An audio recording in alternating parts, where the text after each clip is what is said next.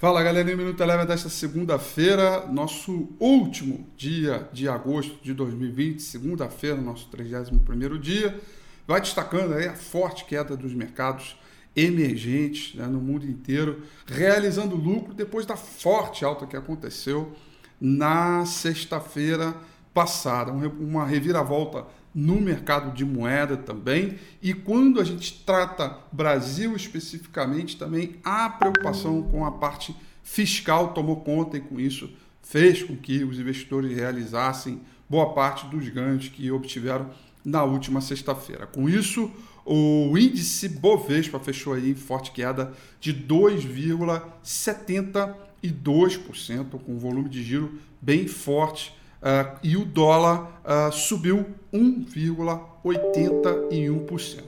No mercado internacional, um dia de agenda fraca, mas com os investidores realizando também lucros, acompanhados aí também com a queda do dólar index. O S&P 500 caiu 0,22, o índice mercado emergente caiu 2,20 e 4%. E petróleo, depois de oscilar no terreno positivo e terreno negativo, caiu 0,55%. Voltando aqui para o mercado brasileiro, destaque das ações do índice Bovespa, a maior queda foi de 5,92% para as ações da Ipera e no terreno positivo ficaram para as ações da EDP Energias do Brasil, que subiu 6,62%.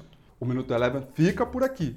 Quer ter acesso a mais conteúdos como esse? Inscreva-se em nosso site www.elevenfinancial.com e também siga a gente nas redes sociais. Eu sou Rafael Figueiredo e eu te espero no próximo Minuto Eleve.